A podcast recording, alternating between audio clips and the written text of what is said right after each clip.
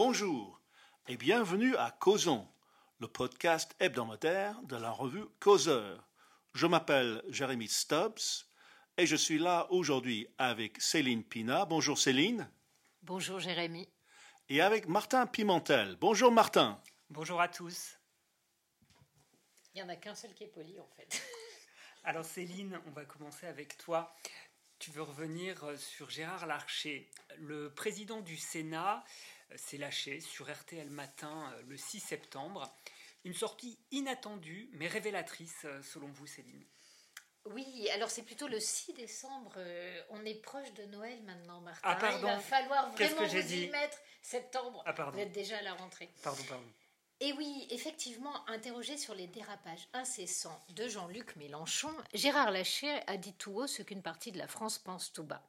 Alors qu'il était interrogé sur l'attitude du patron de LFI et les insultes que celui-ci a adressées à la journaliste Rutel Krief, à la question Vous lui dites quoi ce matin? Tais-toi? Le second personnage de l'État a répondu Oui, ferme ta gueule. Un vocabulaire inattendu dans la bouche du très rond et onctueux président de la Chambre haute.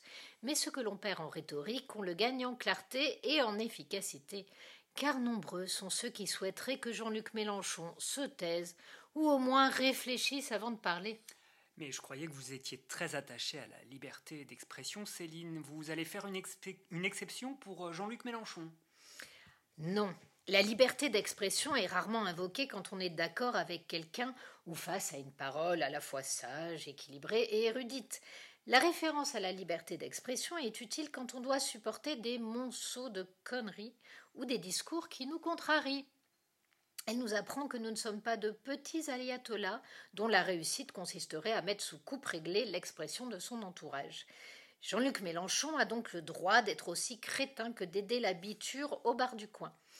Il n'en reste pas moins qu'il n'est pas pour autant d'aider l'habiture et que son discours est prescriptif pour ses militants, pour ses sympathisants et surtout pour ses alliés objectifs.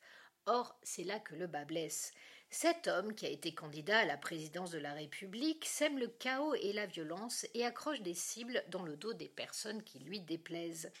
Or, le problème, c'est qu'aujourd'hui sa parole rayonne dans des sphères dangereuses notamment racialistes et islamistes. Alors les racialistes, ce sont des racistes qui sont soi-disant des antiracistes, mais qui jugent les gens en fonction de leur couleur de peau et qui leur donnent une identité surtout liée à la couleur de la peau. Je ferme la parenthèse. Donc, chez ceux qui haïssent l'Occident et font des valeurs démocratiques et de la quête d'universalisme un moyen pour les Blancs et les Juifs de protéger leurs privilèges et leur domination, Jean-Luc Mélenchon est particulièrement apprécié. Or, chez ces militants violents et radicalisés, le passage à l'acte est possible et surtout quand c'est un homme qui fait partie du système qui est prescripteur, qui dit des paroles comme cela, cela, euh, j'allais dire, euh, leur permet de décompenser et provoque aussi, ou en tout cas rend le passage à l'acte moins pesant. C'est presque comme si on l'autorisait. Mais concrètement, euh, qu'est-ce, que, qu'est-ce que vous voulez dire? Qu'est-ce que ça signifie? Eh bien, par exemple, quand euh, Jean-Luc Mélenchon traite la journaliste Rutel Krief de manipulatrice et affirme que si elle n'injurie pas les musulmans, euh, cette fanatique, si on n'injurie pas les musulmans, cette fanatique s'indigne. Il va même préciser en disant elle bâtit tous ses regards, tout, tout son, positionnement politique euh, sur le rejet des musulmans. Là, il est très clair, quand on sait que Routel Krief est juive, quand on sait qu'on est dans un contexte dans lequel l'antisémitisme explose et dans lequel il explose parce qu'on on rapatrie les tensions liées au conflit Israël-Palestine en France, on voit bien que cette parole est extrêmement dangereuse, qu'elle accroche une cible dans le dos de Ruth Elkrief, qu'en plus elle montre un personnage qui est censé être un exemple, un modèle. Euh, un homme politique, c'est quelqu'un derrière lequel on s'aligne et que l'on suit. Si cet homme-là euh, n'a plus de respect pour autrui, euh, dès que autrui le contrarie ou dès qu'autrui est sur des positions intellectuelles différentes des siennes, et s'il en va jusqu'à donner, jusqu'à accrocher des cibles dans le dos, il est possible qu'un jour, quelqu'un, au nom de cela, puisse passer à l'acte. Bien sûr, Jean-Luc Mélenchon n'en sera jamais responsable, en tout cas pas au premier degré. Mais vous savez, très souvent en politique, on vous dit, vous n'avez pas d'obligation de résultat. En revanche, vous avez une obligation de moyens.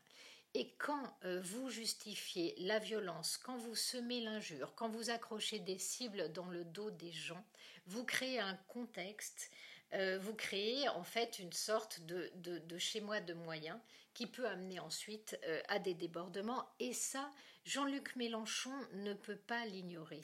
Et c'est ce qui me choque énormément.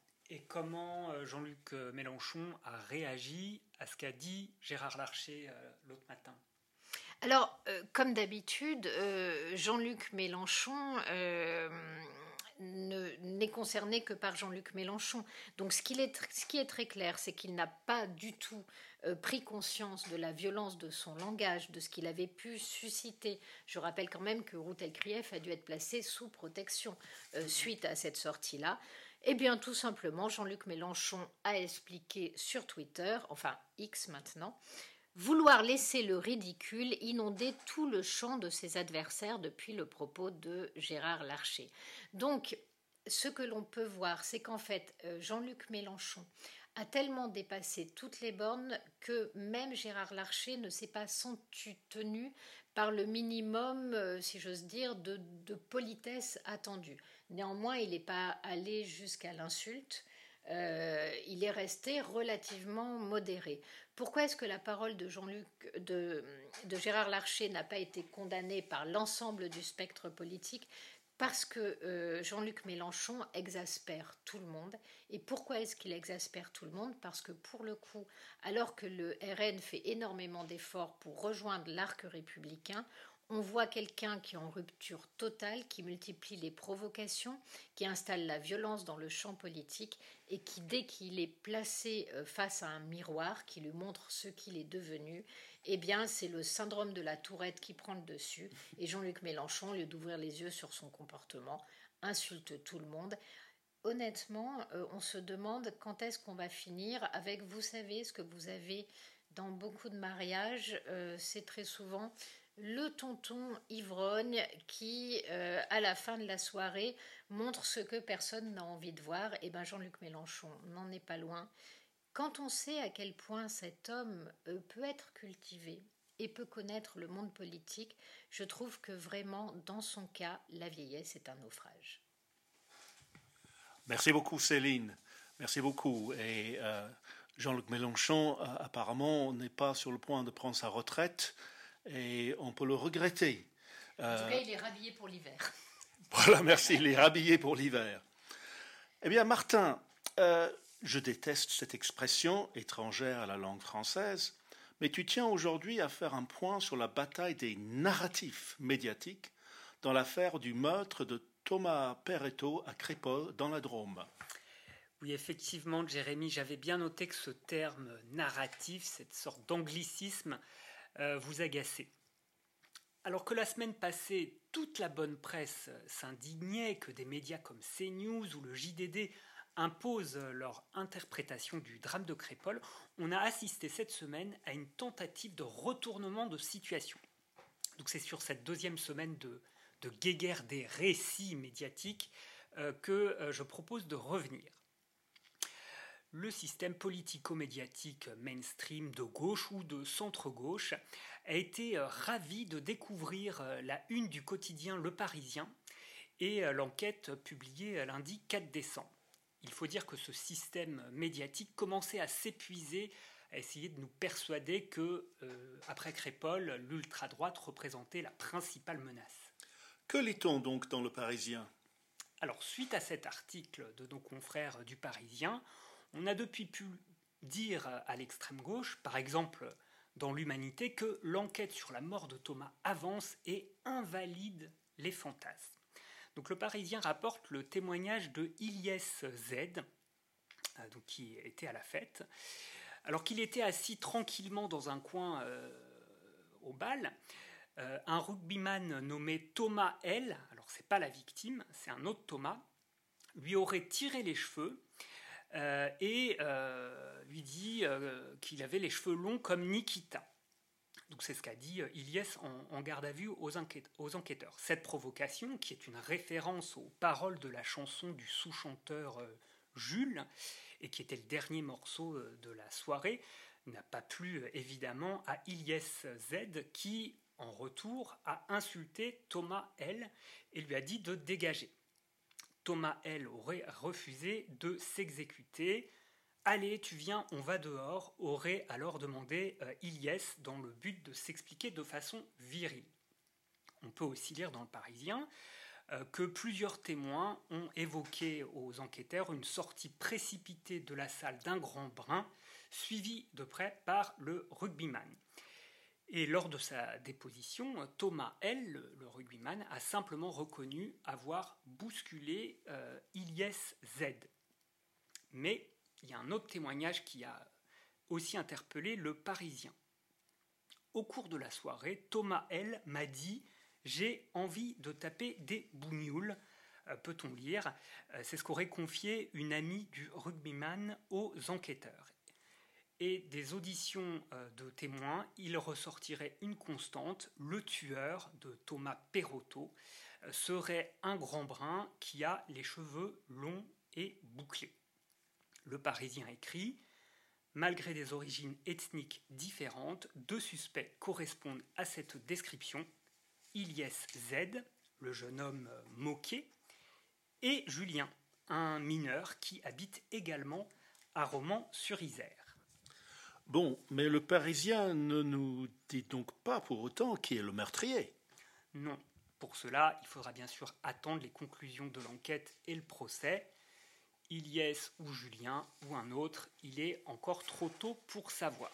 Mais donc, vous l'aurez compris, toute la bonne presse qui la semaine dernière a accusé la presse de droite, les républicains de Éric Ciotti ou les droites nationales de Jordan Bardella et d'Éric Zemmour de récupération politique, est ravi de pouvoir dire à présent que toutes ces jérémiades sur les prénoms des agresseurs n'avaient pas lieu d'être. La preuve, c'est que l'enquête révélera peut-être que le meurtrier a un prénom français. Vous avez voulu voir une guerre civile, une razzia de racailles de banlieue sur un paisible village français Non, non, non, il s'agirait bien d'une banale rixe de fin de balle qui aurait mal tourné, comme il y en aurait eu toujours dans notre bon pays. Et si vous y voyez autre chose qu'un simple fait divers, Jérémy, vous avez des pensées tout à fait impures. Si vous osez affirmer que peut-être derrière le drame de Crépole, il y a un fait de société qui doit nous alarmer, vos propos sont carrément nauséabonds. Voilà ce qu'on voudrait désormais vous faire croire. Mais ce contre-récit de gauche peut-il s'imposer alors le journal Le Monde, qui ne veut jamais faire de vagues, a euh, rappelé les propos du parquet de Valence qui met en garde contre les interprétations hâtives. Oui, mais c'est ce même parquet qui avait refusé de communiquer les fameux prénoms des protagonistes, prénoms qui ont rapidement circulé sur les réseaux sociaux et indigné tant de gens. Donc en mettant la poussière sous le tapis, toute cette dénisphère, le parquet et beaucoup de journalistes ont en fait exacerbé les, fameux fantasmes et l'indignation justement. Le monde s'inquiète bien sûr du rouleau compresseur, c'est leur expression, des médias bollorés. Le journal du soir déplore que lors de cette tragique affaire, les conservateurs aient remporté ce qu'ils qualifient de victoire d'ordre lexical. Bien sûr, le journal progressiste dénonce, comme Éric Dupont-Moretti, une indécente démagogie de, la droite et dit carrément que certains ont créé une réalité parallèle. Nous nous serions donc égarés dans une réalité parallèle. Bah, pourtant, c'est Olivier Véran, qui n'est pas un extrémiste, qui avait évoqué un risque de basculement de la société française euh, après euh, Crépole. Désormais, il affirme euh, que le gouvernement n'a jamais eu la volonté de cacher l'identité des suspects. Et après la descente de militants euh, d'extrême droite à Romans-sur-Isère le 25 décembre, c'est bien Gérald Darmanin qui s'était félicité que la France ait évité un scénario de petite guerre civile. On attend toujours que le Parisien ou le Monde nous disent, euh, par ailleurs, pourquoi les jeunes de la cité de Romans-sur-Isère ont eu besoin d'aller à Crépole pour trouver des filles à draguer. Il n'y a pas des filles euh, dans leur quartier? Qu'est-ce que cela peut bien pouvoir euh, bien vouloir dire sur la, situation socioculturelle de ce fameux quartier? On attend aussi euh, que les journalistes bien pensants nous disent si dans les rixes des balles d'autrefois, les jeunes hommes se présentaient aussi avec des couteaux de 20 cm. Enfin, si c'était vraiment une simple rixe, comment expliquer que tant d'habitants de Crépole se soient retrouvés à l'hôpital alors que, que je sache, les dégâts chez les agresseurs de la cité sont euh, bien moindres ou inexistants. Pourquoi donner cette semaine tant d'importance à un ou deux témoignages contradictoires euh, alors que la semaine dernière, quand CNews ou BFM donnaient la parole à la mère de Roman ou du crédit à la dizaine de témoignages euh, parlant de racisme, on nous disait attendez donc les conclusions de l'enquête, ne vous enflammez pas, le racisme anti-blanc, cela n'existe pas. La presse de gauche a quand même un sacré toupet en dénonçant ces tout derniers jours les fantasmes du camp d'en face et toutes les outrances, euh, parce qu'il y en a eu, des Cassandres identitaires ou de la droite nationale. Mais non, on nous dit qu'il n'y a pas de France face à face, euh, circulez mon bon monsieur. C'est ce qu'on nous assure. Il y a une chose qui est sûre, en tout cas après Crépole, on constate bien qu'il y a deux camps qui s'affrontent. Ceux qui veulent à tout prix y voir un fait divers, et puis tous les autres. Merci Martin. Et je dirais que non seulement nous sommes dans une réalité parallèle, mais cette réalité parallèle ne cesse de changer.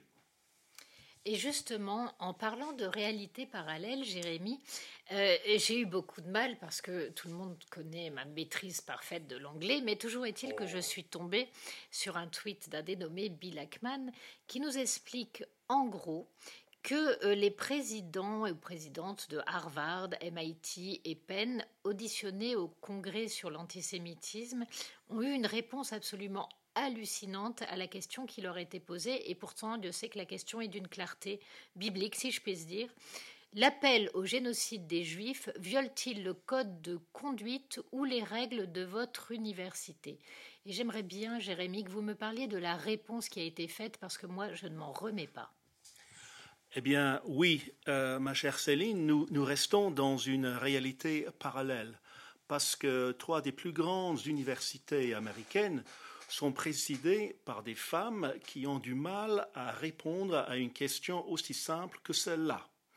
Euh, comme euh, vous l'avez dit, il s'agit de l'université de Harvard, de l'université de Pennsylvanie et MIT, c'est-à-dire le Massachusetts Institute of Technology, qui est dans une ville qui s'appelle Cambridge, dans le Massachusetts.